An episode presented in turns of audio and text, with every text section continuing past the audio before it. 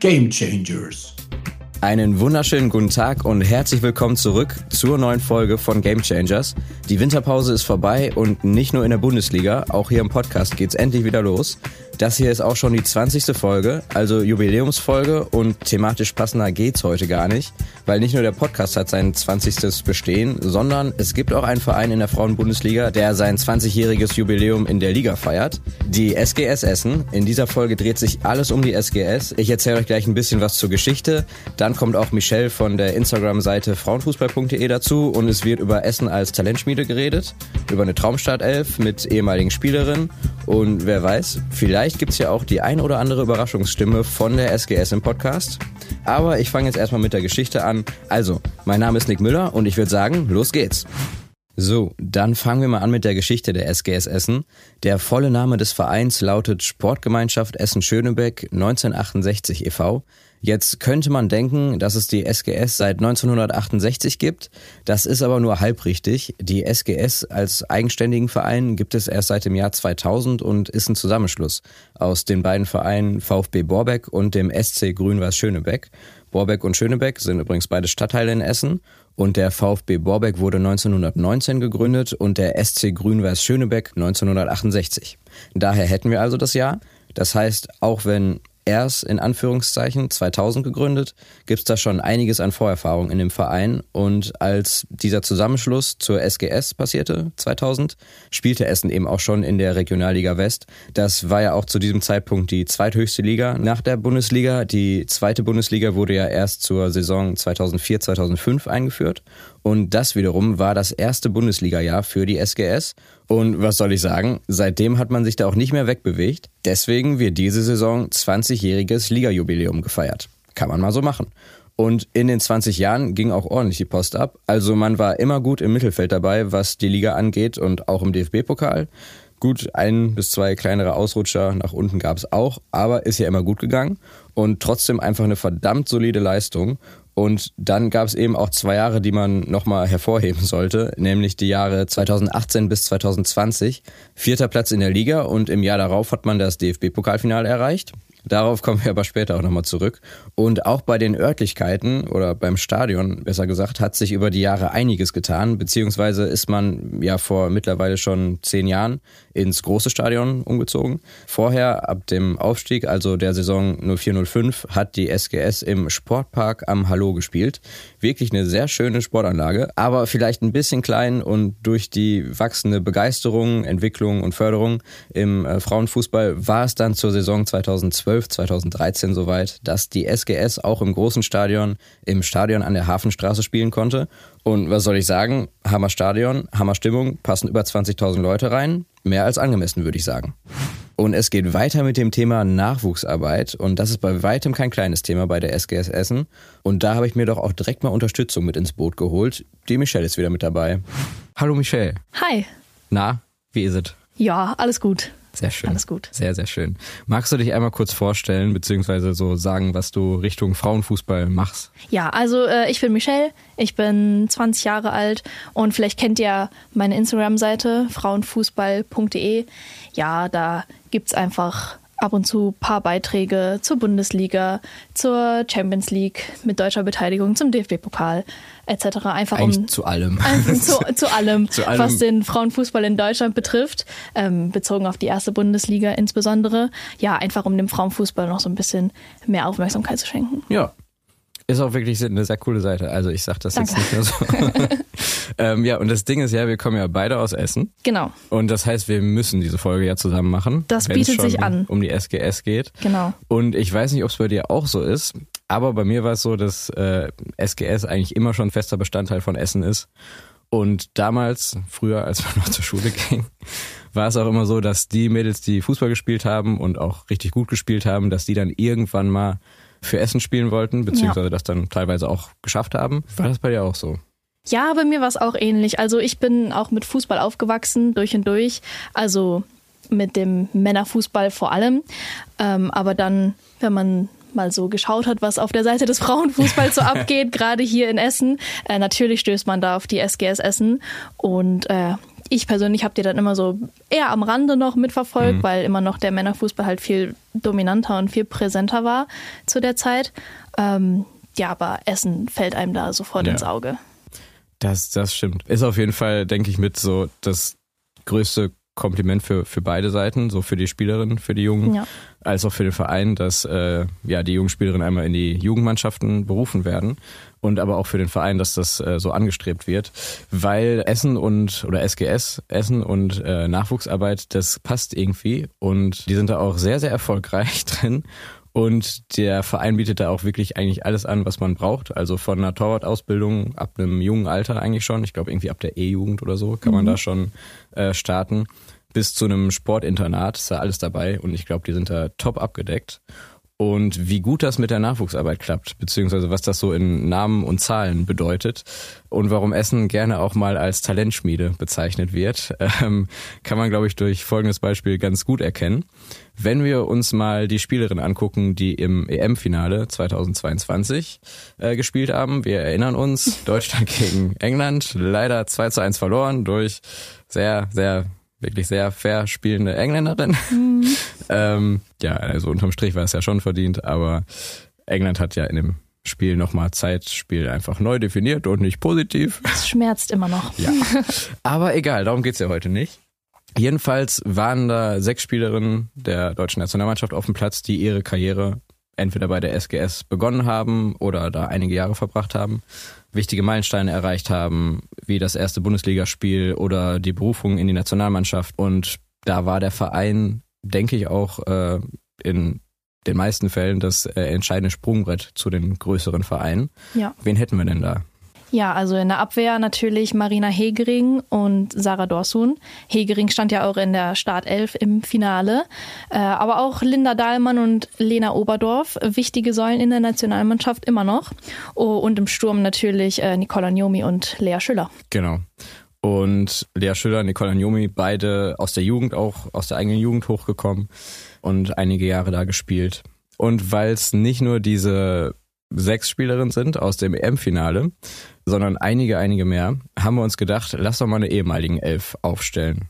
Und Genau. ja, also eine, eine Aufstellung aus ehemaligen noch aktiven Spielerinnen, die mal bei der SGS gespielt haben. Sonst wären das einige mehr noch, wenn man die äh, dazu zählt, die ihre Karriere schon beendet haben. Ja, wen haben wir denn da? Ja, ich fange mal im Tor an. Ähm, Stina Johannes, klar. Ja. Aktuell bei Frankfurt, aber davor bei Essen gespielt und das auch nicht ganz unerfolgreich. Nee, äh, tatsächlich nicht. Ähm, von 2018 bis 22 und da auch äh, das erste Mal in die Nationalmannschaft berufen worden. Schon mal erstes gutes, perfekte Beispiel. Weiter in der Verteidigung. Wir haben uns mal für eine Dreierkette entschieden. Genau, ja, also da sind ja die eben genannten Sarah Dorsun und Marina Hegering vertreten, aber auch Dominik Jansen. Der hat auch für Essen gespielt. Ja, überrascht mich auch immer wieder. Waren aber auch nur zwei Jahre von 13 bis 15. Aber äh, gut zu wissen, dass äh, auch damals schon für ausländische Spielerinnen äh, die SGS eine super Anlaufstelle war. Definitiv. Und äh, im Mittelfeld. Ja, im Mittelfeld äh, natürlich Lena Oberdorf, klar. Natürlich. Äh, aber auch Elisa Sens, die spielt ja gerade aktuell in Leverkusen eine richtig gute Saison. Auch das erste Mal für die Nationalmannschaft nominiert. Ähm, Mache ich direkt weiter mit Linda Dahlmann, Ja. glaube ich, auch jedem bekannt. Ja. Ähm, Die hat auch von ja, 2011 bis 19 da gespielt. Ich glaube, in den acht Jahren auch dann zur Rekordspielerin geworden mit über 150 Spielen. Also das ist auch nochmal eine andere Hausnummer. Sarah Dawson auch über 100 Spiele. Und Vivian Endemann haben wir noch. Vivian Ennemann. Ist ja noch gar nicht so lange weg, Eben. aber wird jetzt, glaube ich, auch in Wolfsburg da einiges aufmischen. Die, Sie macht's richtig gut. die Knüpft ist, an ihre guten Leistungen aus Essen an. Ja, Definitiv. die ist wirklich sehr, sehr gut dabei. Jill Byings haben wir noch. Ja. aktuell bei Bayern unterwegs. Und natürlich Nicola Njomi, Lea Schüller muss man aufstellen, wenn man die Chance hat. Beide aus der Jugend hochgekommen und dann auch sehr, sehr lange Zeit in der ersten Mannschaft gespielt und dann 20 und 21 auch weg. Aber zeigt auf jeden Fall, was die Jugendarbeit da leisten kann Richtig an, stark. an zwei guten Beispielen. Und da gibt's noch ein paar andere Spielerinnen. Also äh, Jackie Grün hat da auch mal gespielt, Jana Feldkamp, Carlotta Wamser jetzt bei Frankfurt und auch erst vorletzte Saison weg. Genau, also plus noch sehr viele andere Spielerinnen, die erfolgreich in anderen Vereinen spielen. Also da hat äh, Essen, denke ich, eine sehr, sehr bemerkenswerte und auch sehr solide Grundausbildung schon mal in der Jugend. Und auch noch einige nennenswerte Spielerinnen, glaube ich, die nicht mehr aktiv sind und ihre Karriere schon beendet haben. Vielleicht kommt der ein oder andere Name bekannt vor. Äh, Mandy Islacker hat er auch in der Jugend schon gespielt und äh, dann auch noch in der ersten Mannschaft Turit Knag, Linda Bresonik für die, die schon etwas mhm. länger beim Frauenfußball dabei sind. Lisa Weiß hat da auch elf Jahre gespielt und über 200 Spiele gemacht. Und das war nicht das einzige Finale mit großer Essen-Beteiligung. Es gibt nämlich noch ein DFB-Pokalfinale, auf das man auf jeden Fall gucken sollte, beziehungsweise generell auf die Zeit zwischen 2018 und 2020, habe ich ja vorhin schon mal angesprochen. Genau, da lief es richtig rund für Essen. Also in der Bundesliga vor allem die Saison 2018-19 beendete man auf Platz 4 in der Liga mit 41 Punkten. Äh, Platz 3 River äh, Potsdam hatte nur 42 Punkte, also Platz 3 war gar nicht mal so weit entfernt. Mhm. Äh, und Platz 5 hat man schon ordentlich hinter sich gelassen.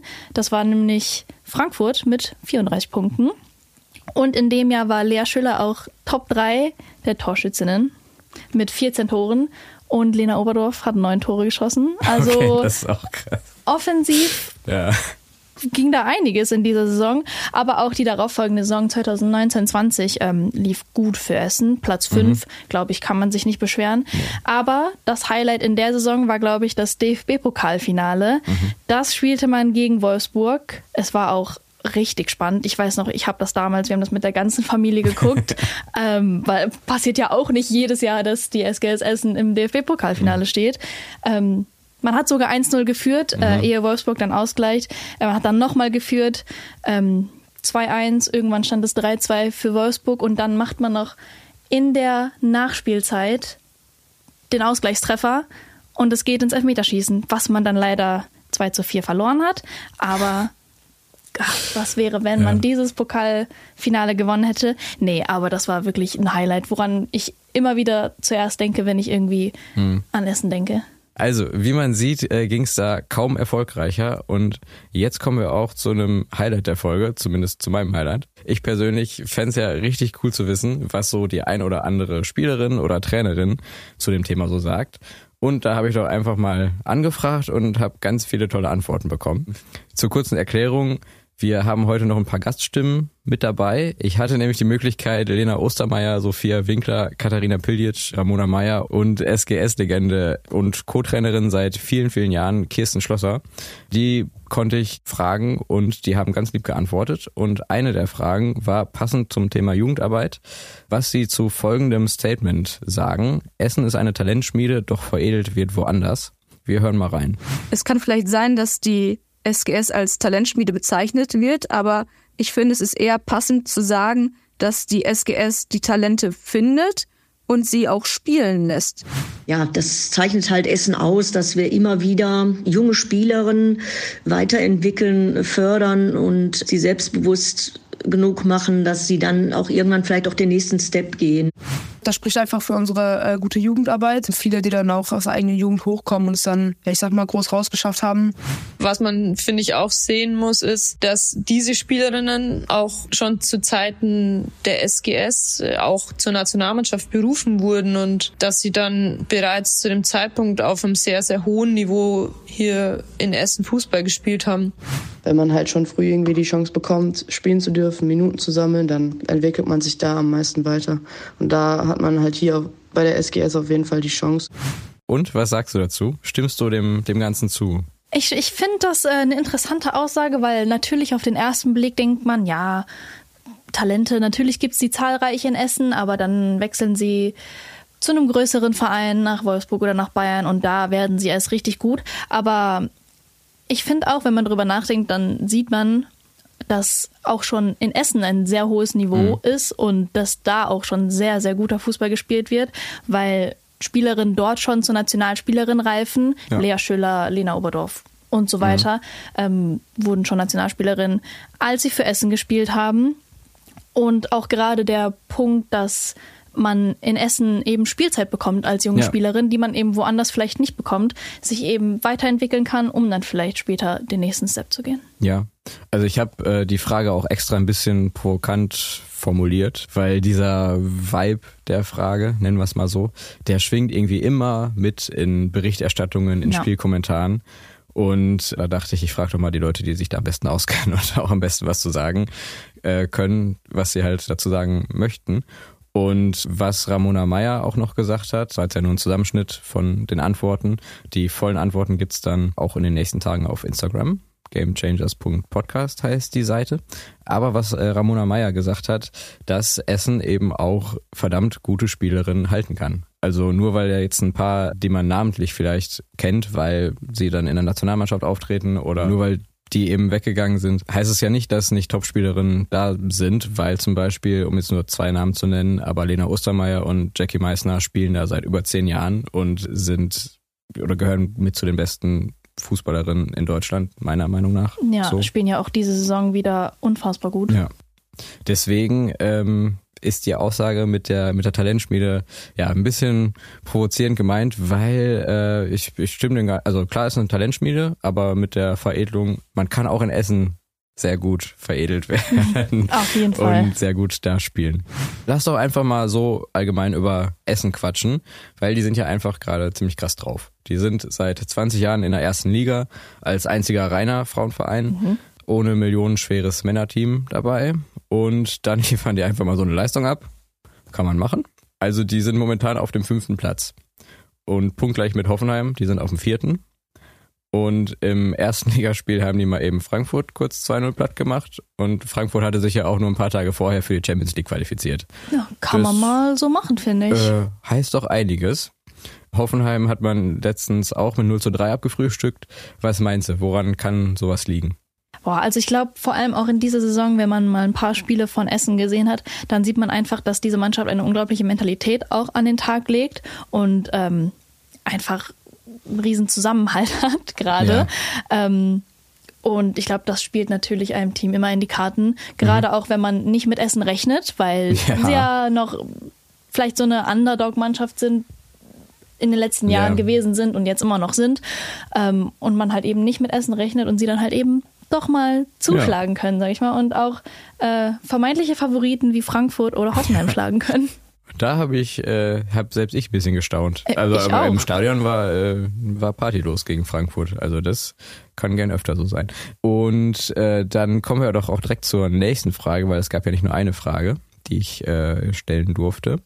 Und zwar ähm, auf die Mentalität auch bezogen, äh, woher das dann kommt. Was macht euch als Team aus, beziehungsweise was unterscheidet euch von anderen Teams?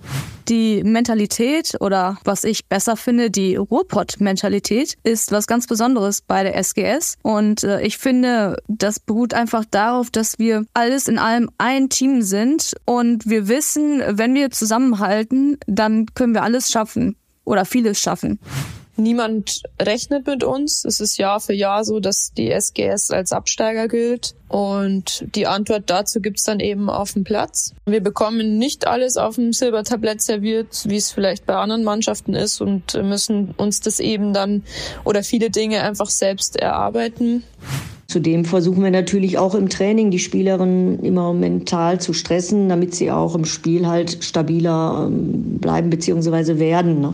Ja, ich glaube, dass wir als Team besser zusammengewachsen sind, auch einfach aus dem Grund, dass wir jetzt ein, zwei Saisons zusammen spielen und dass man dadurch halt auch die anderen oder den, den Spielstil der anderen besser kennt, vielleicht auch ein bisschen mehr versteht und sich dann halt besser im Spiel auf den anderen einstellen kann. Der Zusammenhalt in der Mannschaft und wie jede für jede kämpft. Also ich finde, wenn man ein Spiel gesehen hat von uns jetzt äh, in der Hinrunde, fällt einfach auf, dass jede für die andere da ist. Wenn man einen Fehler macht, dann bügelt die nächste den dann wieder aus. Ja, das sind doch mal interessante Antworten gewesen. Stichwort äh, Ruhrpott-Mentalität und sich Sachen selbst erarbeiten. Ich glaube, das, das macht auch nochmal was mit, mit einem Verein und hat nochmal irgendwie, schweißt das Team anders zusammen und auch Richtung äh, Underdog. Meinst du, es ist irgendwie ein Vorteil oder kann es auch ein Nachteil sein? Ja, ich glaube, vor allem in der ähm, Position, in der Essen ist, ist das äh, schon ein ja, Vorteil, vielleicht der Underdog zu sein, weil halt vielleicht Mannschaften oder auch Leute von außen halt eben nicht mit Essen rechnen. Mhm. Ähm, und man dann eben erst recht zeigen kann, was man drauf hat und mhm. Vielleicht auch nicht so diesen Druck hat, den andere Mannschaften haben, diesen Performance, also jede Spielerin macht sich da ja, bestimmt ja. immer Druck und man natürlich möchte man immer äh, gut performen, aber man hat jetzt nicht diesen Druck, nicht dieser so Favoritenrolle ja. gerecht zu werden, wenn man halt eben der Underdog ist und mhm. äh, ja, kann vielleicht mit ein bisschen mehr Leichtigkeit auftreten. Kann aber vielleicht auf Dauer auch ein bisschen nervig sein, wenn man jede Saison irgendwie so abgestempelt wird, wo ich mich dann auch frage, wann die anderen Vereine denken, nö, ist nicht mehr so. Man muss, Stimmt. also klar, jeder Verein begegnet jedem anderen mit Respekt, so, ne, das äh, klar. Und man bereitet sich auf jedes Spiel gleich vor und äh, vernünftig und so weiter. Aber trotzdem gibt's ja eben diese Underdog-Geschichten. Und ich würde sagen, über die letzten Jahre nimmt Essen das ziemlich gut auf und äh, ja. weiß damit zu spielen. Nennen wir es mal so. Und jetzt kommen wir auch langsam zum Ende der Folge und da haben wir noch eine dritte Frage im Gepäck. Und zwar, was wünschst du dir für die Zukunft des Vereins? Aber bevor wir die Antworten hören, lass uns mal kurz äh, unsere Antworten sagen. Was, was wünschst du dir für die SGS in Zukunft? Ja, also natürlich wünsche ich mir, dass die SGS Essen so lang wie möglich in der ersten Bundesliga mhm. bleibt, mhm. auch eben als äh, reiner Frauenverein, ja. eben ohne ähm, die großen Männervereine hinter sich. Ich finde das nämlich was ganz Besonderes und es ist halt auch einfach. Fragt sie auch welcher, aber Gut, welcher ja, Männerverein? Wenn dann halt Rot-Weiß Essen, aber. Mm, Weiß ich jetzt nicht. Muss ähm, nicht. Ja, nee, sorry. Äh, Nein, Quatsch, alles gut. Ähm, das ist ja auch so ein gewisses Alleinstellungsmerkmal, ja. was man da hat, wenn man eben das letzte Frauenteam der Bundesliga ist. Mhm. Und ich hoffe halt einfach, dass Essen so lange wie möglich in der Bundesliga bleibt, natürlich auch bestmöglichst abschneidet und ja, vielleicht kann man ja irgendwann mal ähm, ja, an Platz drei anklopfen, ja, ganz leise. Das, oh, das war auch mein Ding, dass man vielleicht mal so, hallo Champions League, so, guten Tag, hier sind wir. Fände ich wirklich sehr schön. Und jetzt hören wir doch mal in die Antworten der Spielerin und der Co-Trainerin rein. Also ich wünsche mir auf jeden Fall für den Verein, dass wir noch lange in der Bundesliga bleiben. Weil ich glaube auch alleine für die Liga-Dynamik ist es schön zu sehen. Du hast dann einen Verein, der hat sich selber aufgebaut und der versucht nicht unbedingt teure Spielerinnen zu holen, sondern muss eben quasi auf die Jugend setzen. Und ich glaube auch für die anderen Vereine ist es schön, weil wo wären einige Spielerinnen jetzt, wenn sie nicht so früh die Chance bekommen hätten zu spielen und so viele Minuten zu sammeln. In der Zukunft wünsche ich mir für unseren Verein, dass wir als einzig verbleibender reiner Frauenfußballverein, der in der ersten Liga spielt, nicht direkt als Abstiegskandidat abgeschrieben werden, sondern dass wir vielleicht genau wegen dieser Alleinstellung eher bewundert werden und mehr unterstützt werden. Ja, und es einfach immer wieder schafft, äh, eben auch als reiner Frauenfußballverein viele und auch wichtige Sponsorengelder zu generieren, um eben die Bedingungen weiterhin zu verbessern und natürlich auch, dass er erstklassig bleibt der Verein einfach ist so ein familiäres Umfeld. Man kriegt die bestmögliche Unterstützung auch für das zweite Standbein. Ja, da wünsche ich mir, dass das belohnt wird mit gewissen Erfolgen. Natürlich vielleicht auch mal ein Pokalerfolg. Ähm vielleicht in der Zukunft auch mal selber Champions League zu spielen. Ähm, das wären schon Wünsche, die ich ja, mir für den Verein wünschen würde. Wir sind am Ende der heutigen Folge angekommen. Daher erstmal ein riesengroßes Dankeschön an Kirsten Schlosser, Lena Ostermeier, Sophia Winkler, Ramona Meyer und Katharina Piljic fürs Dabeisein und Beantworten der Fragen. Danke natürlich auch an Michelle und wir hören uns in der nächsten Folge wieder. Da geht's dann um die ganzen Transfergeschichten, weil da ist ja einiges passiert im Winter. Und bis dahin guckt auch gerne mal auf Instagram vorbei. Die Podcast-Seite findet ihr unter gamechangers.podcast und bei Michelle natürlich auch mal gerne vorbeigucken bei frauenfußball.de. Und ansonsten viel Spaß beim Start der Liga. Dieses Wochenende geht's wieder los nach der Winterpause. Und für die SGS direkt mal mit einem Knallerspiel am Montag gegen Pokalsieger und aktuellen Tabellenführer VfL Wolfsburg. Alles klar. Wir hören uns in der nächsten Folge. Bis dahin. Ich bin raus. Ciao.